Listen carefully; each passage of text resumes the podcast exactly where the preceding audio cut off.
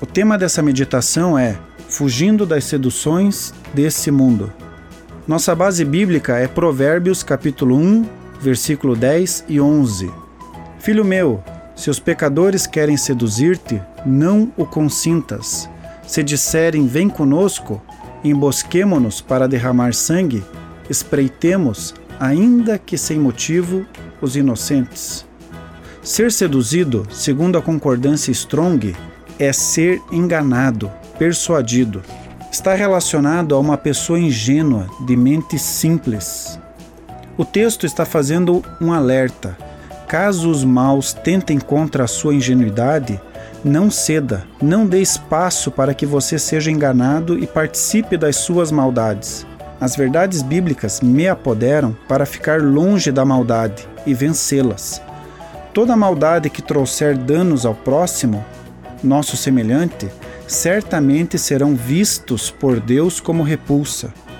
Deus amou a humanidade e pela humanidade entregou o seu único filho, Jesus Cristo. Logo, todos são amados por Deus.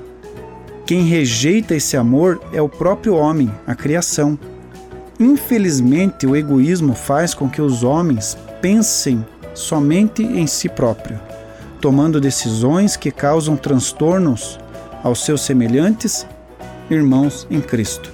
Em Provérbios 6, 16 a 19 diz que há seis coisas que o Senhor odeia, sete coisas que ele detesta: olhos altivos, língua mentirosa, mãos que derramam sangue inocente, coração que traça planos perversos, pés que se apressam para fazer o mal, a testemunha falsa que espalha mentiras e aquele que provoca discórdia entre irmãos. As decisões maldosas que afetam os nossos semelhantes estão descritas acima no texto de Provérbios.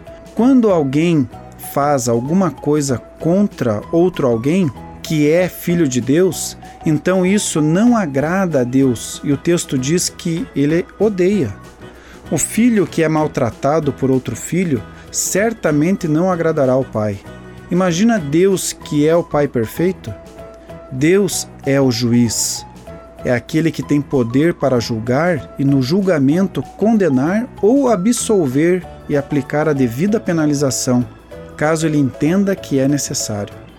Deus cuida e observa para que todos na mesa se sirvam e não fiquem sem comer. Ele percebe se algum filho está se beneficiando mais do que o outro. Se tudo que recebemos vem de Deus, então devemos devolver a Ele, glorificando-o em palavras e obras. Deus é perfeito e tem interesse que todos recebam de igual forma, sem acepção de pessoas. As bênçãos de Deus estão acessíveis a todos os filhos de Deus. A Bíblia diz para buscarmos, para batermos. Isso demonstra que existe uma ação que é nossa. Somos homens que vivemos uma vida temporária nesse mundo por isso é sábio fugirmos das seduções do mundo. Temos uma alma que é eterna e que luta nesse tempo presente, lutas espirituais e lutas carnais. Aqueles que aceitam o sacrifício de Jesus Cristo e o presente que é o Espírito Santo para nos consolar e ajudar a viver nesse mundo terreno, para que façamos o bem. O espírito mal se apossa daqueles que se deixam seduzir daqueles que não se beneficiam ao poder do Espírito Santo que habita em nós, para fazer aquilo que é bom e agradável aos semelhantes e, consequentemente, a Deus. Em Romanos 7 diz: Pois o que faço não é o bem que desejo, mas o mal que não quero fazer. Esse eu continuo fazendo. Em 2 Coríntios 10 diz: Embora vivamos como homens, não lutamos segundo os padrões humanos as armas com as quais lutamos não são humanas. Então, quais são as armas da luta que travamos contra os espíritos maus e a nossa própria carne? Em Efésios, capítulo 6, versículo 10 a 18, revela quais são as armas. Diz assim o texto: Fortaleçam-se no Senhor e no seu forte poder. Vistam toda a armadura de Deus para poderem ficar firmes contra as ciladas do diabo, pois a nossa luta não é contra pessoas, mas contra os dominadores deste mundo de trevas, contra as forças espirituais do mal nas regiões celestiais. Vistam toda a armadura de Deus, para que possam resistir no dia mal e permanecer inabaláveis. Mantenham-se firmes, cingindo-se com o cinto da verdade, vestindo a couraça da justiça e tendo os pés calçados com a prontidão do evangelho da paz. Usem o escudo da fé, com o qual vocês poderão apagar todas as setas inflamadas do maligno. Usem o capacete da salvação e a espada do Espírito, que é a palavra de Deus. Orem no Espírito em todas as ocasiões, com toda a oração e súplica. Tendo isso em mente, estejam atentos e perseverem na oração por todos os santos.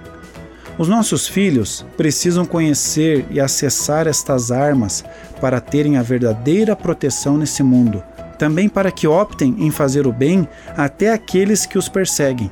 Em Provérbios 1,15 diz: Meu filho, não vá pela vereda dessa gente, afaste os pés do caminho que eles seguem. Só é possível ensinar o caminho para aqueles que possuem interesse de saber qual é o caminho, para aqueles que querem realmente aprender.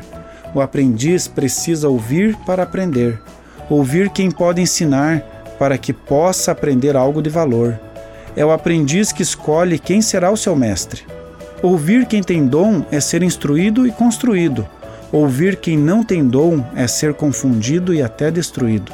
Vivemos dias em que as crianças vão para a escola por obrigação dos pais, ou porque o pai pode até ser preso se não levar a criança para a escola.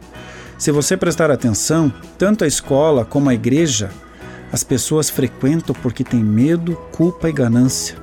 Como estamos tratando de educação, vou focar nessa área. Os pais colocam medo em relação ao futuro da criança. Caso ela não vá para a escola, o seu futuro será infeliz devido à falta de recursos financeiros que terá, pois não conseguirá um bom emprego. A criança não aprende que a escola irá iluminar o seu entendimento para que consiga fugir das seduções do mundo. Que a escola irá favorecer a compreensão da sua identidade, dizendo aqui nesse mundo terreno. Sem querer e por falta de entendimento, os pais colocam culpa no coração da criança se ela não estudar, como se ela tivesse maturidade para se responsabilizar pelas suas escolhas. Na adolescência, essa maturidade precisa estar mais aguçada devido à educação já recebida até essa fase de vida.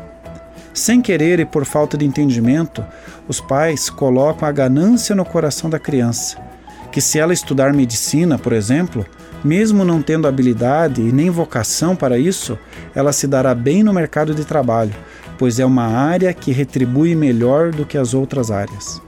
Então, medo, culpa e ganância são sementes que são cultivadas no coração dos nossos filhos ao longo das suas vidas, mesmo sem querer. As crianças deveriam ser averiguadas, avaliadas para ver qual talento possuem Sabemos que 70% das crianças que se formam quando jovens se formam naquilo que não tem nenhum talento por causa de situações econômicas. Então, uma das seduções desse mundo é ensinar os nossos filhos a buscarem estudo somente com motivações econômicas. Eles precisam fazer o que foram destinados para fazer. Na Idade Média, as pessoas estudavam trivium e quadrivium por amor aceitavam estudar e conhecer mais determinado assunto porque amavam aquela área do conhecimento. Elas entendiam que a sua formação seria bom para elas e para as pessoas que seriam atendidas por elas. Estudavam artes, música, por amor, não porque aquela área de estudo poderia retribuir melhor financeiramente. Isso é fugir das seduções desse mundo. Continue abençoado, você que me ouve e toda a sua família. Gente grande cuidando de gente pequena. Oferecimento Centro Educacional Seduca. www.seduca.com.br